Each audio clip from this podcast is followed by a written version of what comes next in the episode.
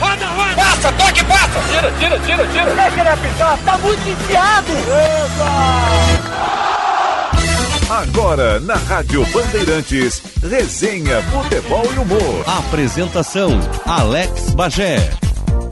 Deixa que eu falo, muito bom dia, sejam todos bem-vindos a mais um Resenha Futebol e Humor, todo domingo, 10 da manhã, aqui na Rádio Bandeirantes. Agradecendo a produção do Henrique Lete e da Esther Fishball e a central técnica do Vini Barassi e do Edson Leandro. Hoje nós vamos, como sempre, com o patrocínio de skin leve e saborosa, beba com moderação. Lembrando que você nos encontra também lá no Spotify, busca lá Resenha Futebol e Humor. E hoje nós vamos focar nos gaúchos da Série B. E as entrevistas de hoje, Emerson Maria, técnico do Brasil de Pelotas e também o Pintado, técnico do Juventude. É rapidinho, nós vamos para um rápido intervalo comercial ligeirinho e a gente já volta com resenha sempre para skin. Leve e saborosa, beba com moderação.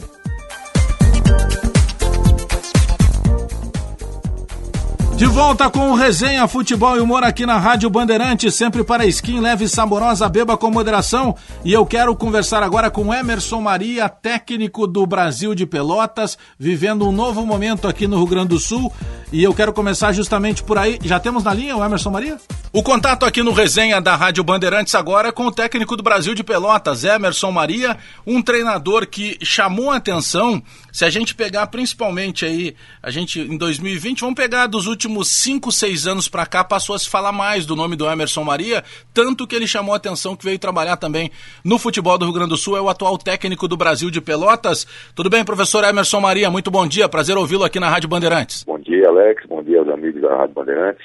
É um prazer muito grande estar falando com, com vocês e contar um pouco do meu histórico no futebol. Pois é, o, o, o Emerson, quero começar pela tua carreira de jogador porque ela foi muito rápida, ela foi muito curta se a gente comparar uh, com normalmente carreiras que de alguns jogadores que às vezes atu chegam até 20 anos atuando. Não foi teu caso, né?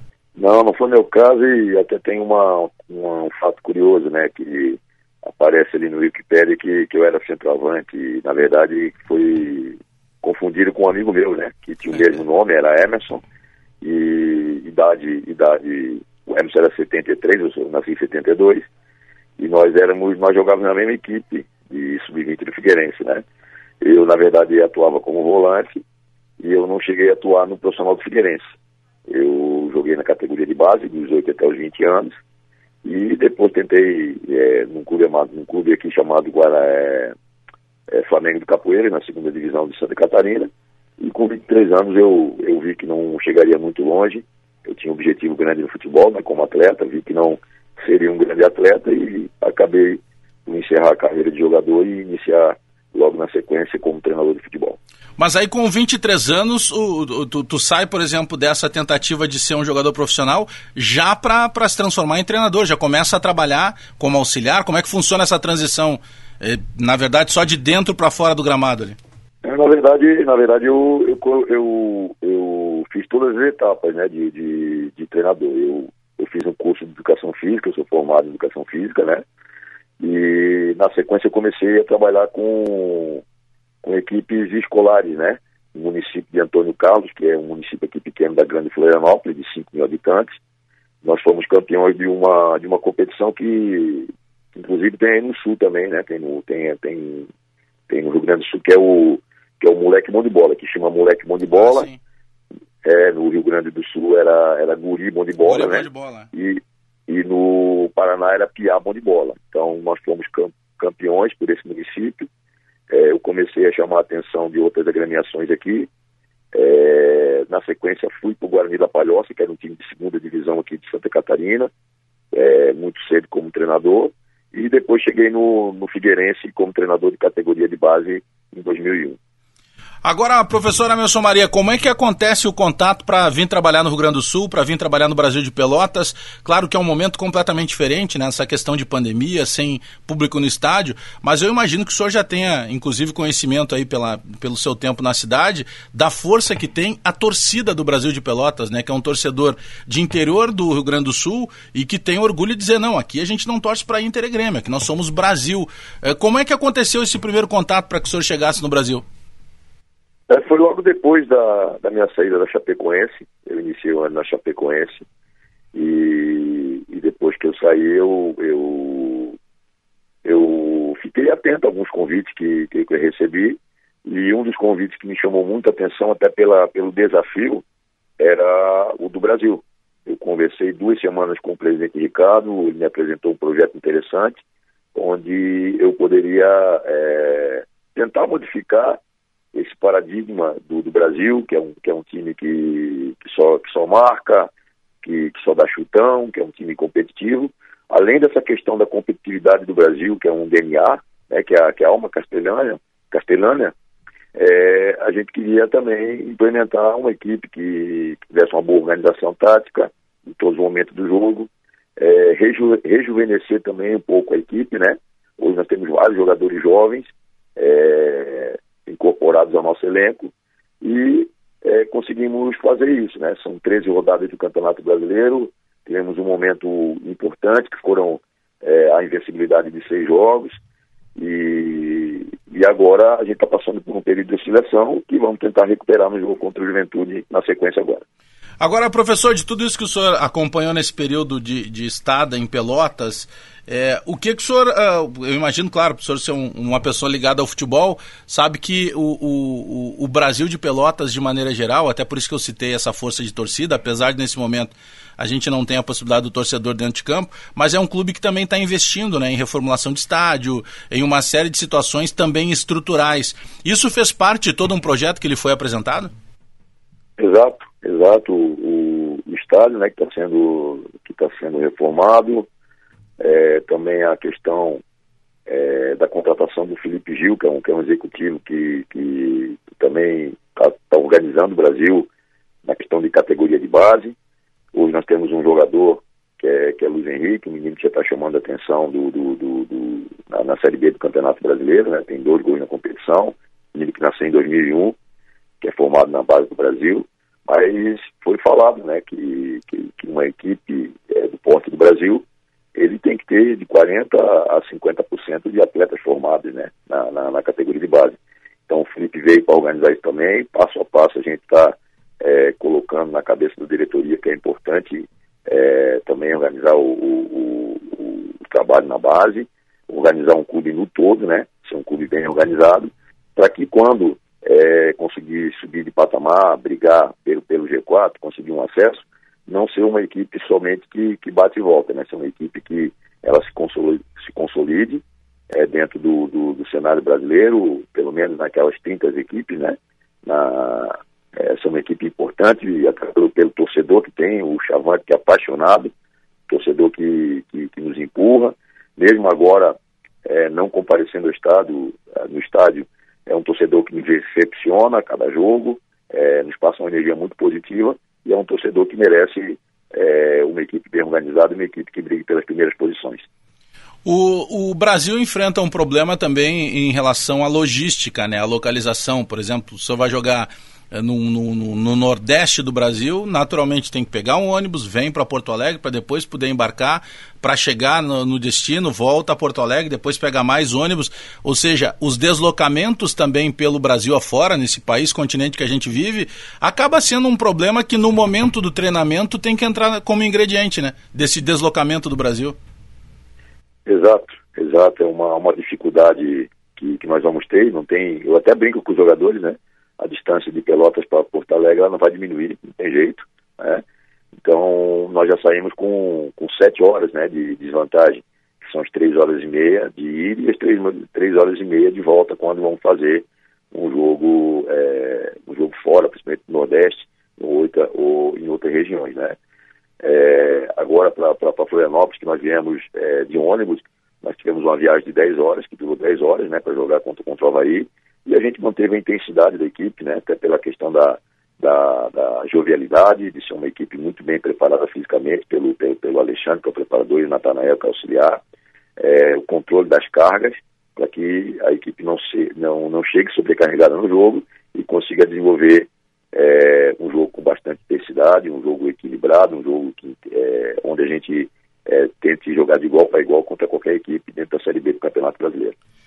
Professor Emerson Maria, eu sei que depende muito o que eu vou lhe perguntar agora da, das condições de plantel, de daqui a pouco contratações que o clube fez, é, indicações feitas pelo treinador. Mas o senhor tem um, um, esquema tático preferido? A gente sabe que hoje depende muito do adversário, a maneira que vai se posicionar, mas se dependesse apenas da sua vontade, o senhor tem um esquema tático preferido?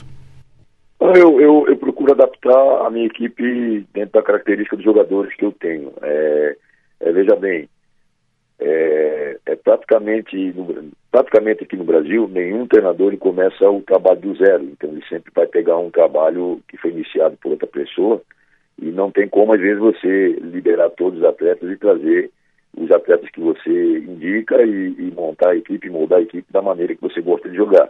Então, às vezes, você tem que fazer alguma adaptação. No caso específico do Brasil, além da questão de, de, de, trabalhar no Rio Grande do Sul, trabalhar no Brasil, é, que tem uma grande torcida que é a Chavante, o que me chamou, o que é, me atraiu foi o fato de eu ter uh, um tempo hábil para eu montar a equipe. Só que foi, infelizmente, atrapalhado pela questão da pandemia, né? Então, nós fomos uma das últimas equipes a retornar às atividades, e aí eu tive que montar a equipe durante a competição. Então, tivemos até um atleta que, que estreou no último jogo contra a Chapecoense. Temos agora três contratações é, que chegaram, três novos atletas, que talvez eles estejam, é, tenham condição de estrear contra a juventude. Então, eu estou mudando a equipe. Eu, assim, não tem uma questão de, de, de, de tática para jogar, mas eu gosto do modelo de jogo. Então, eu gosto de uma, de uma equipe muito bem organizada em todos os momentos, de uma equipe intensa e de uma equipe muito disciplinada taticamente. O senhor acredita que ah, no começo da nossa conversa eh, nós colocamos uma situação sobre mudança de maneira de jogar, né? E o senhor até inclusive citou isso, né? Que na sua chegada, sua busca pelo seu estilo, pelo seu conceito de futebol, quem sabe quebra algumas barreiras dos últimos anos do Brasil de Pelotas. É, é, isso é lenda ou é uma realidade do DNA de alguns clubes, de uma maneira mais tradicional de se praticar o futebol? O senhor tem visto isso, por exemplo, agora tirando a prova diretamente com o Brasil, né? Não existe. Existe e é, e é até pela questão cultural né, da região. Eu, eu trabalhei em Fortaleza, né, na equipe do Fortaleza, e em Fortaleza você tem que ter uma equipe rápida, uma equipe intensa, uma equipe de bom toque de bola eles não admitem uma equipe. Porque às vezes tem um mito aqui no Brasil que uma equipe bem organizada, vou dar um exemplo, que é o caso do Corinthians, que foi campeão brasileiro, que é uma equipe que joga na retranca, que é uma equipe que joga fechada. É, esse tipo de equipe, ela não é admitida lá em, em Fortaleza, em, em, algumas regiões, por exemplo, né? Principalmente na questão na, na região Nordeste. É, Flamengo tem um modelo de jogo, você vê Palmeiras, São Paulo, tem modelo de jogo estabelecido, né? O Corinthians, com, com o Tite, com o Mano Menezes, estabeleceu um jogo é, de muita marcação, de muita organização. É, queria aqui exaltar o trabalho que o Roger fez no Grêmio, né? O Roger mudou a maneira do, do, do Grêmio jogar. A, equipe do Grêmio é uma equipe bastante técnica, né? Então, é, a equipe do Atlético Mineiro tem que ser um, é, o, é o galo doido, né? Então tem que ser uma equipe bastante intensa que sempre procura o gol. E o Brasil era uma equipe que, que jogava por, por uma bola, uma equipe que jogava por, por é, bola parada, uma equipe que tinha muita marcação, encaixe individual. É, e eu não. Eu gosto de uma equipe leve, que toque bem a bola, que marque por zona. Então tivemos algumas dificuldades, mas os atletas estão se adaptando bem e a nossa equipe está crescendo pouco a pouco dentro da competição. A pandemia, o senhor imagina aí, pela sua experiência no futebol, que ela possa afetar ainda eh, de maneira os jogadores, ainda por quanto tempo? Eu falo muito mais no aspecto realmente físico, né? Porque daqui a pouco, num primeiro momento, logo que a pandemia foi deflagrada no Brasil, os atletas estavam impedidos de qualquer tipo de treinamento, né? Aí num segundo ponto, eh, aí os atletas começaram a fazer algum tipo de trabalho, para depois, numa terceira etapa, voltar aos trabalhos também com bola, de movimentação, simulação de, de, de situações de jogo pela sua experiência, o que o senhor imagina aí que a gente ainda vá uh, ser afetado diretamente na questão, principalmente física, em função da parada da pandemia? Olha, no início, no início da, da, da preparação, no início do, do, das competições, é, até, foi, até não, é um, não é um dado que eu estou inventando aqui, é um dado estatístico, ocorreram muitas é, lesões de adutor. Porque no período da pandemia, o que, que acontecia? Os atletas treinavam em casa e treinavam num espaço muito curto. E então não, não havia a sessão de chutes, sessão de passes, e, e também de, de tiros né, de longa distância, tiros de 30, de 40, de 50 metros de alta intensidade. Então ocorreram muitas lesões de, de adutor. Nós conseguimos controlar bem isso é, dentro do Brasil de Pelota, tivemos um número muito pequeno de lesões, né? E agora eu, eu, eu, penso que os atletas tão, já estão mais adaptados. Então essa questão de, de, de lesão, de, de, pouco tempo de trabalho, ela não pode ser é, utilizada como muleta. O que eu vejo que está agora atrapalhando as equipes é a questão do pouco espaço de recuperação de um jogo e outro, e até um fato que você mencionou, é a proximidade dos jogos, né? Então você joga em Pelotas numa terça-feira e numa sexta-feira tem que jogar em, em Maceió, né? Então tem essa questão da logística e o pouco tempo de recuperação, é, pelo fato de da CBF ter é, é, colocado muitos jogos um em cima do outro, até para que a competição termine, né? Consiga terminar a competição e depois volte o calendário normal, que eu acredito que, que ano que vem mesmo que, que vai estabilizar. Pois é, né? A gente está falando de, de situações que fogem completamente é, do, do, do, do, seu comando, por exemplo. Senhor faz um planejamento, mas depende de uma resposta que o jogador possa dar. De jogador daqui a pouco foi impactado um pouco mais em função da diferença de um organismo para o outro. E o pró esse próprio deslocamento que a gente falou há pouco, ele acaba entrando é, no, no, treinamento. Eu lembro do, do Vanderlei Luxemburgo, quando teve aqui no Grêmio, aqui no Rio Grande do Sul, e ele dizia o seguinte: não, eu, te, eu faço o pijama training. Ele, por que, que ele dizia? Porque o descanso para o jogador, por vezes, ele entrava também nessa, nessa rotina dos treinamentos. Às vezes, descansar o jogador em função de uma viagem mais longa acabava também funcionando como treino. Não, exatamente. só para te, só te dar um exemplo, né, e dar um exemplo aí para o torcedor que está ouvindo agora, ouvinte que está que tá, tá acompanhando o programa, é, nós jogamos contra o Confiança, quatro e meia da tarde, clima completamente diferente, um gramado pesado, o estádio lá do, do, de Aracaju. É, fizemos uma viagem onde nós chegamos em Pelotas na quinta-feira por volta de meia-noite. É, fizemos o exame do Covid na chegada, né, em Pelotas. É, Sexta-feira é, o tempo estava muito ruim em Pelotas, não conseguimos ir para campo e os atletas que atuaram contra o, o, Confiança Aracaju não fizeram nenhum trabalho no campo. Nós fomos direto para o jogo da Chapecoense, somente com um treino feito, vamos dizer, entre aspas, no, no audiovisual, né? Teve que mostrar o vídeo dos uhum. acertos, dos erros, é, de como jogava a Chapecoense, fomos para o jogo. Então, só para o ouvinte ter uma ideia de como está tá sendo essa dificuldade. Não é, uma, não é uma dificuldade exclusiva do Brasil, todas as equipes estão tendo essa dificuldade, e quem se adaptar melhor vai conseguir os resultados e conseguir os objetivos das equipes na competição. Professor Emerson Maria, agora eu lhe pergunto não só pela experiência do Brasil de Pelotas, mas sua experiência já no geral como, como treinador de futebol. O, atleta, o, jogador de futebol, ele está entendendo nos últimos anos que ele precisa ser mais atleta, que não basta ele ser só jogador, que não basta ele ter só a capacidade técnica, ele precisa estar tá bem com o corpo, ele precisa se cuidar. Porque a gente sabe toda a dificuldade né, que tem daqui a pouco de um menino que está começando, ele passa a receber um salário que muitas vezes nem um médico com 20 anos de profissão consegue ganhar, e aí ele fica famoso, ele fica mais bonito, mais pessoas ficam amigas, entre aspas, dele. É difícil né, que a gente cobre desse cara que está começando, que ele tem a cabeça já de um profissional, que ele precisa se cuidar. O, o pela sua experiência no geral, é, o, o jogador de futebol ele está entendendo mais isso? Ele tem sido mais atleta nos últimos anos? Olha, é uma pergunta muito, muito legal, muito interessante, né, para a gente debater. É, a, é, o, os atletas, ultimamente, eles estão mais profissionais, até muitos atletas, muitos jogadores, eles têm equipamentos próprios de fisioterapia que, que aceleram a, o processo de recuperação. É, mas o que acontece com os mais jovens, que, que, que você citou, hoje, hoje a preocupação que eu tenho maior é com os mais jovens. O, o, os atletas mais experientes, é, eles, eles, estão até aumentando a questão da longevidade. Eles chegam é, na faixa de 30, 35 anos jogando em alto nível. Os mais jovens, essa questão da, do deslumbramento. Né? E é o que, perfeito, perfeito que você falou. Você pega um menino que está na categoria de base, que, que, que ganha um salário mínimo, ele vem profissional, faz uma, duas partidas e já passa a ganhar um salário de 20, 30 mil, é empresário que dá carro, é apartamento, é a mulherada que bate em cima dele, né, que cai, cai matando em cima deles. Então esse menino ele acaba às vezes é, é, desbancando um pouco da sua carreira, aproveita aquele momento de fama e esquece que é, o que faz um atleta ter a longevidade é o sucesso, é, ele tem a regularidade.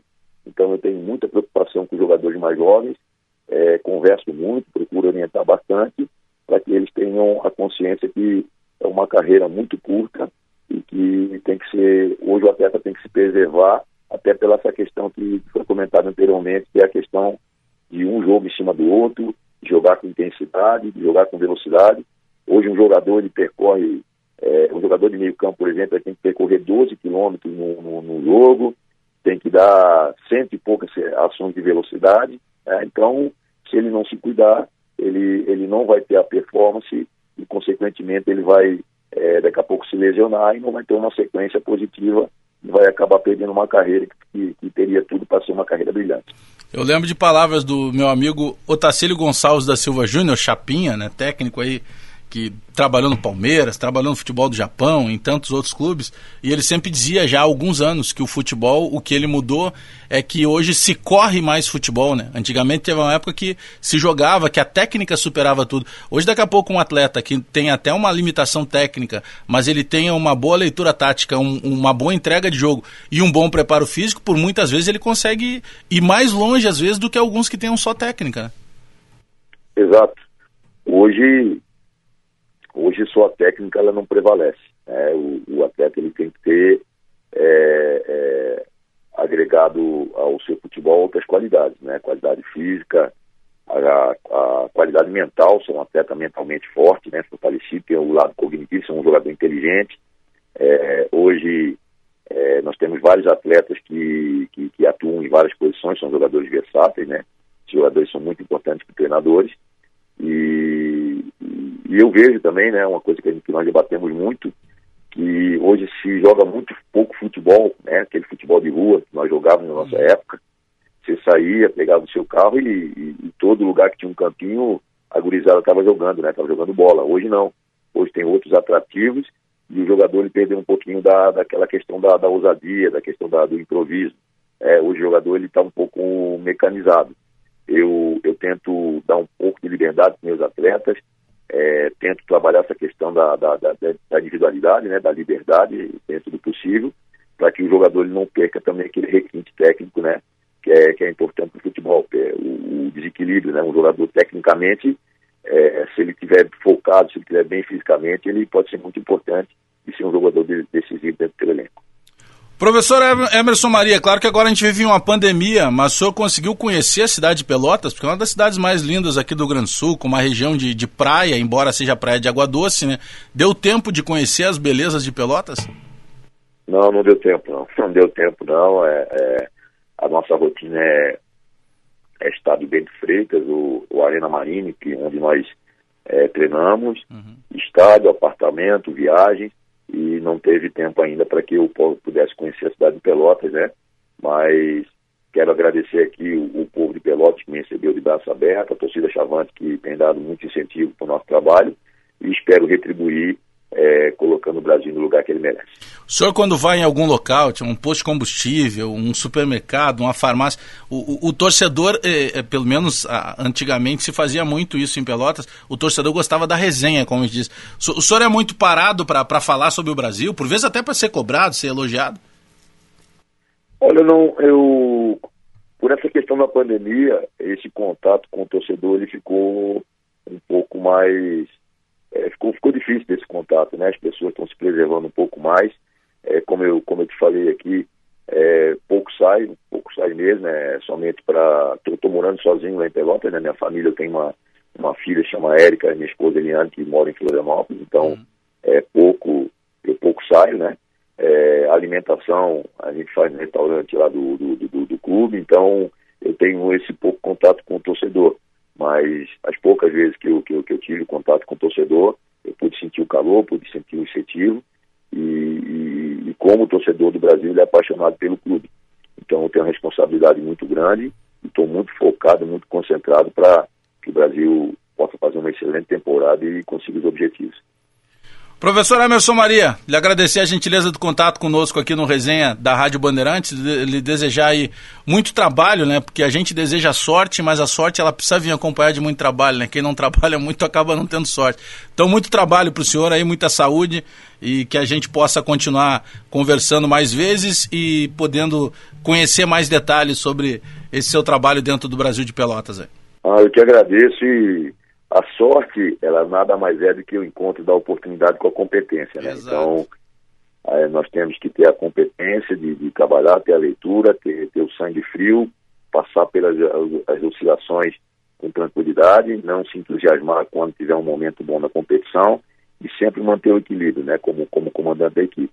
Agradeço mais uma vez aí a oportunidade e desejo sucesso para os gaúchos, né, na, na, na competição da Série B e que talvez os dois, né, possam elevar ainda cada vez mais o nome do Rio Grande do Sul dentro do cenário do futebol brasileiro. Muito obrigado mesmo, tá? Fica com Deus aí, um grande abraço. Muito obrigado, professor Emerson Maria, e sorte aí para o nosso Brasil de Pelotas na sequência da Série B. A gente vai para um rápido intervalo comercial e na volta eu converso com o Pintado, técnico do outro gaúcho na Série B, que é o Juventude. Lembrando, dá tempo de você gelar sua skin aí. Skin leve e saborosa, beba com moderação.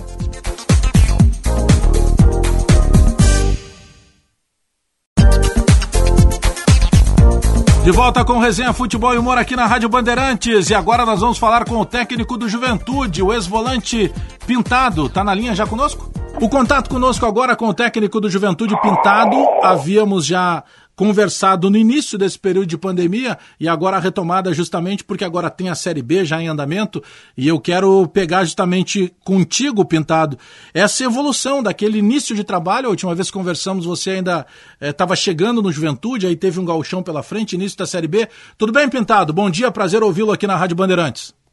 Bom dia, um grande abraço a todos, feliz por estar iniciando, iniciando bem o trabalho dentro daquilo que a gente havia conversado, né, uma nova, uma nova construção, isso está sendo muito favorável e positivo.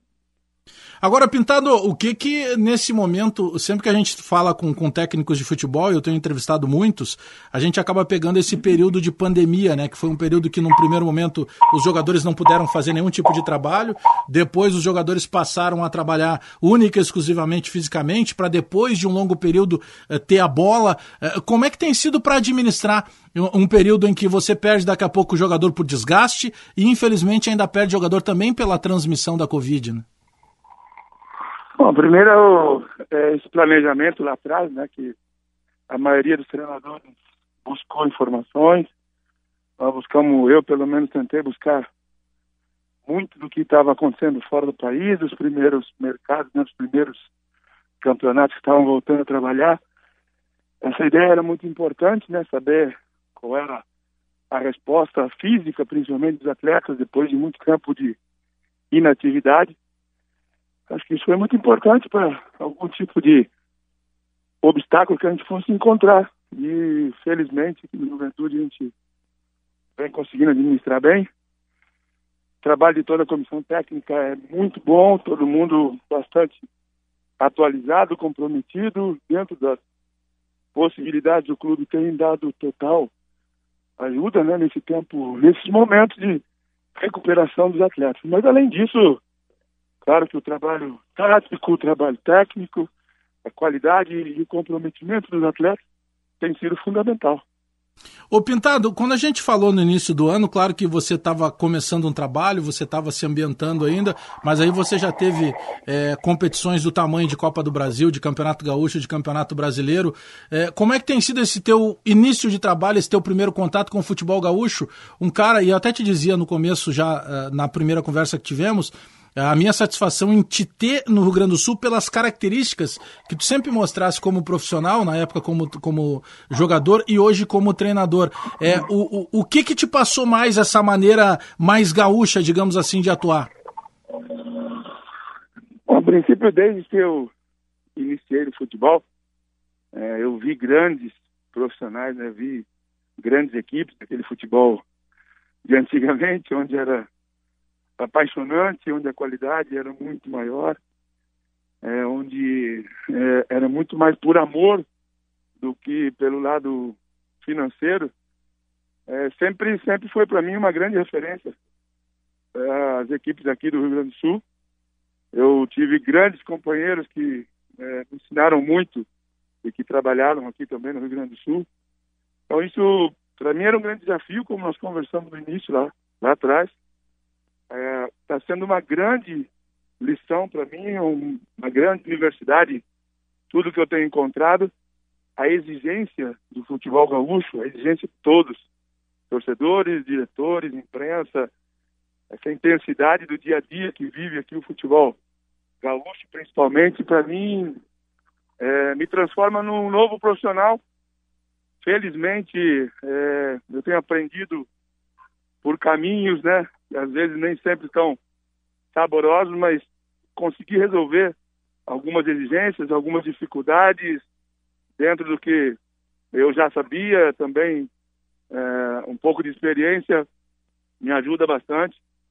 Mas eu repito, é, não, não me surpreende essa exigência, não me surpreende a cobrança, o peso é, de todos os dias tem que ser melhor, todos os dias tem que vencer, e todos os jogos terem que ser no limite. Isso, para mim, tem acrescentado muito a minha carreira. Repito, esse bom momento que, que nós vivemos no Juventude não é por acaso, eu, eu devo muito a, a todas as dificuldades que eu enfrentei aqui, pelo menos no início do trabalho. Ô Pintado, e, e, a gente falando diretamente da questão é, física né, dos jogadores, a gente teve aí na retomada da pandemia, é, do, do, futebol ainda em meio à pandemia, muitos jogadores que acabaram tendo lesão muscular, lesão de adutor, lesão de coxa, é, e a gente sabe que isso também é, é, ainda uma, uma sequela, um resultado de um determinado período em que o jogador fez trabalhos físicos em casa, porque ele não podia estar próximo de, de um profissional, Tu imagina pela tua experiência de futebol que o quanto ainda a gente vai ter esse impacto direto dessa preparação física que ainda foi, entre aspas, uh, danificada em função do começo da pandemia? Mostram, né, na verdade, é, que essa exigência, principalmente por estar num país continental como o Brasil, de deslocamento, é, de temperaturas diferentes, de alimentação diferente, tudo isso ainda vai causar algumas ou muitas dificuldades para todos. É, não é mérito só de, de, algumas equipes que jogam várias competições. Depois de um longo tempo de inatividade, depois de. É, na história, a gente não tinha visto né, uma, uma paralisação tão, tão grande assim, uma inatividade tão grande. Eu imagino que a gente vai ainda demorar mais um ano para voltar a, um calendário menos exigente, que os atletas tenham essa uh, dificuldade né, de, de, recuperação, principalmente. E aí sim, é, a gente tem que dar méritos aos grandes treinadores brasileiros, aos grandes preparadores físicos, aos bons fisiologistas que nós temos no país, que têm sabido administrar de uma maneira interessante. Ainda assim, é impossível a gente não tenha nenhum problema muscular, de lesão, pelo desgaste e exigência que nós temos nos jogos. Ô Pintado, na questão do Juventude diretamente, claro que deve ser muito estranho jogar com o estádio vazio, né, nesse novo momento que a gente vive, até com a própria imprensa um pouco mais distante, né, muito mais é, respeitando as questões é, dos protocolos sanitários exigidos pela CBF. É, isso afeta de alguma forma, porque a gente sabe que tem jogador, tem profissional que ele não, ele não se afeta muito com a presença de público, seja contrário ou favorável. Mas para ti tem sido um pouco é, o que ponto pode afetar o atleta a ausência, por exemplo, do público, jogar com o estádio vazio? Bom, eu particularmente sou movido à emoção, né? Eu preciso desse calor do torcedor, da exigência, da cobrança, do apoio. Para mim isso faz faz muita diferença no meu dia a dia. Uh, acho que os atletas, na verdade, alguns sim, como você bem falou, sentem também a falta desse torcedor, principalmente nós aqui de Juventude que temos uma torcida muito calorosa, muito presente, muito carinhosa a gente sente falta, mas ao mesmo tempo é, a luta é manter o nível de concentração dentro de um jogo onde exige né, 110% de concentração, de compromisso. Então, é, o que a gente faz, na verdade, é durante o dia, durante a semana, alguns trabalhos para que a gente possa manter esse nível de concentração, que a gente treine no mesmo nível do que a gente vai jogar, que a gente tenha é, a mesma concentração no treinamento e assim criando hábitos, né, para que você não sinta tanta falta do público que é muito ruim para todos. Agora, desde a tua chegada ao Juventude, aí pandemia, viagem, eh, planejamento de, planejamento de logística, eh, treinamento, nem deu tempo ainda para conhecer a cidade. Não, não conheceu muita coisa de Caxias do Sul. Né? Na verdade, uma cidade maravilhosa, um povo muito carinhoso, é, muito ruim, né, para eu que venho de fora, para eu que venho de longe, a gente não sentir essa proximidade, não poder sair para a rua um restaurante ou até o shopping para que a gente sinta né, a temperatura do, do nosso torcedor também. É, é, muito ruim, mas eu, ao mesmo tempo, sei que em algum momento vou poder conhecer melhor a cidade e, e com bons resultados fica mais gostoso ainda. Ah, com certeza, porque daqui a pouco o cara vai no posto de combustível ali para abastecer o carro e acaba ouvindo uma corneta, né? É, aqui, aqui as cornetas tocam forte. Sim, o tempo todo. Tu tá sozinho na, na cidade ou a tua família veio junto? Tô sozinho, por enquanto tô sozinho. Minha família vinha aí passar alguns dias aqui comigo, mas o momento é muito difícil, né? A gente viaja muito, concentra é. toda hora, então pra a família entende também, minha família tem, já tem experiência nisso. Sabe que por vezes a gente comenta da, da questão das viagens, né, do deslocamento. A gente vive num país que é praticamente um continente, né? Daqui a pouco tu pega, por exemplo, um jogo no Nordeste, tu vai para o extremo do Brasil, então tu perde um dia viajando, o outro dia já é antes do jogo, tu já não pode treinar. Ou seja, o, o Luxemburgo costumava chamar aqui em Porto Alegre quando treinou o Grêmio o pijama training, que daqui a pouco o descanso para o jogador ele contava como um treinamento. Ah, esse dia a dia dia teu com juventude não tem sido muito diferente, né? Te sobra pouco tempo para treinar quando tem viagem, né? É, o, que, o que eu tenho feito, e isso eu conto com a, com a compreensão, a boa vontade, o comprometimento do, do grupo, é que a gente sempre vai para o campo. Se não dá para fazer correndo em alta intensidade, a gente vai fazer num trote menos intenso. Se não dá para fazer num trote menos intenso, a gente faz caminhando. Mas eu tento sempre é, aplicar alguma situação para que a gente mantenha o treinamento, ou pelo menos a gente possa informar os atletas dos nossos erros, dos nossos defeitos, do que a gente precisa corrigir, porque se a gente for depender de, de tempo para treinar, não, não vai dar certo, isso a gente já sabia lá atrás, e esse, esse pijama treine, mais do que nunca, hoje tem que ser bem usado, isso depende muito do atleta, do profissionalismo de cada, de cada atleta. O pintado jogador era muito diferente do que é hoje o perfil do pintado treinador? Não, não, não. Isso eu, eu tento manter porque é, eu conquistei alguns títulos importantes na minha carreira. Eu fui, eu fui um cara que tecnicamente não era nenhum maravilhoso, nenhuma maravilha, mas eu era um cara muito competitivo. Então minhas equipes vão ter essa identidade, que é muito importante. Mais do que jogar bonito hoje, você ser competitivo, então, o futebol de hoje exige, né, essa competitividade e, claro, sempre buscando jogar bem, jogar bonito. O Tele Santana sempre dizia, né, que bonito é ganhar, mas também não podemos nunca esquecer que para ganhar você tem que jogar bem, jogar bonito. O Pintado, atualmente, até pela tua experiência eh, agora como técnico, que acaba sendo um gestor de, de pessoas, o, o, jogador de futebol está entendendo que a cada vez mais ele precisa ser mais atleta, eh, que daqui a pouco um cara que não tenha tanta capacidade técnica, mas que ele tenha dedicação, que ele tenha um potencial físico, que ele se cuide, ele pode às vezes ir até mais longe. O jogador está entendendo que ele precisa ser mais atleta? O, o, futebol exige isso hoje, né? Os, os valores negociados não se. É, a gente não fala apenas do, do, jogador dentro de campo, né? Existe todo um entorno, existe todo uma é, o comprometimento do atleta que isso é muito difícil você pagar. Essa vontade de vencer, ela tem que vir de dentro de cada atleta e todo mundo tem.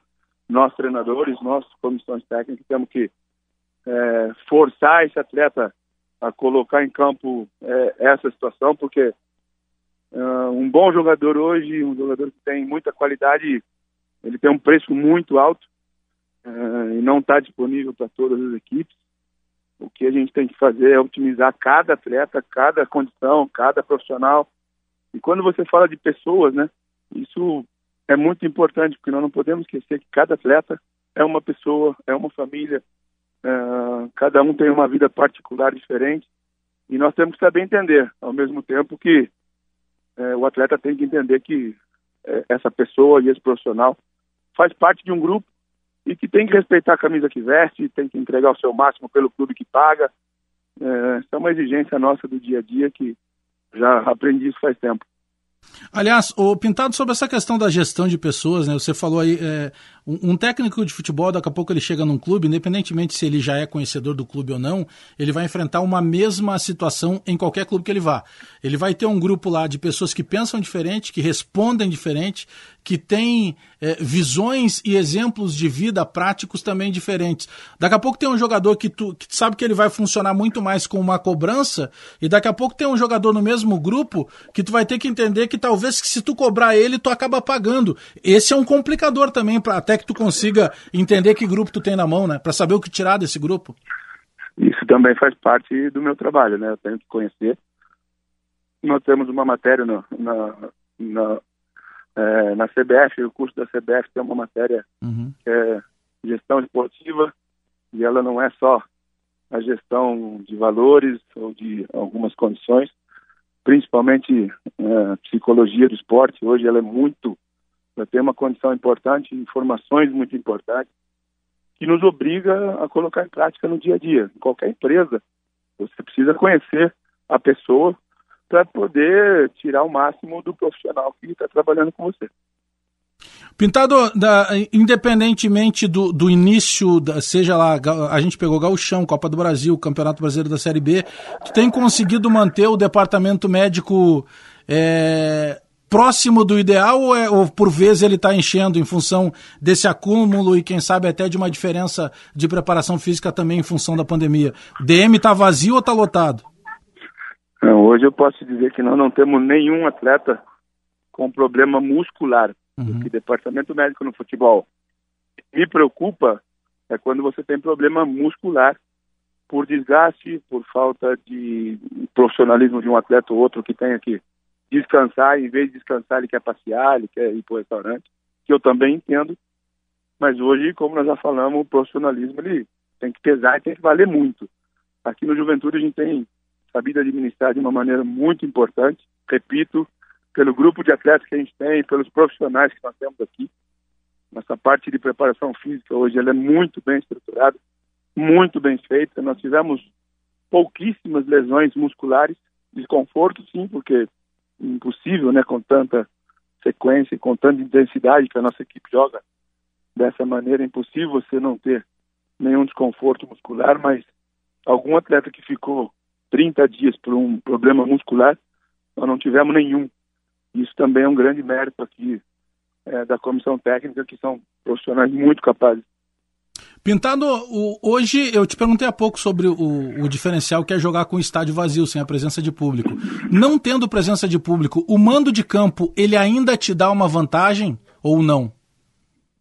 Sim, com certeza, tem que dar, né? Isso tem que valer. Eu conhecer meu estádio, conhecer meu gramado, uh, eu conhecer a iluminação do meu estádio, se a bola é mais rápida, se a bola é mais lenta.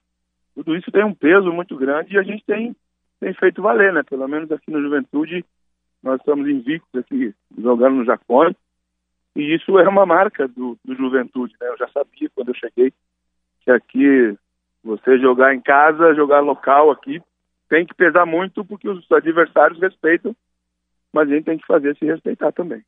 Já te acostumou ao clima da serra aí? Fácil, fácil. Esse clima é muito bom, eu gosto. Para mim é o, é o, clima que, que me adapta e me adapto muito bem. É porque a comida é muito boa, né? Comida boa, você se adapta bem em qualquer lugar. É, a culinária é farta, o cara para pra sair do, do peso aí é uma barbada, viu? Nem me fala, rapaz. Eu só ganhei uns 4, 5 quilos aqui. Não, isso aí tira fácil. O, o, Pintado, de tudo isso que a gente está falando, o, o Juventude é, é, existe a possibilidade, dentro do teu planejamento aí, é, é o grupo que está fechado ou é um grupo que daqui a pouco ainda tem uma reserva que tu possa é, qualificar, que tu possa buscar algum tipo de contratação dentro daquilo que vocês planejaram para o começo da temporada?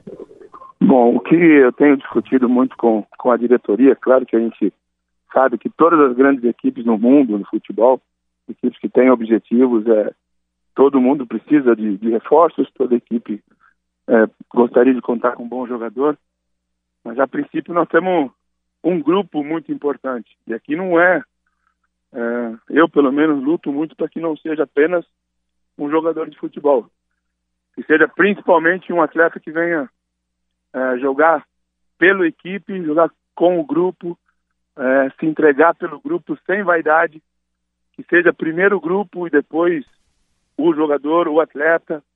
Então, a gente tem estudado muito esse tipo de situação para trazer algum atleta e sem contar a dificuldade financeira que todos os clubes no Brasil enfrentam.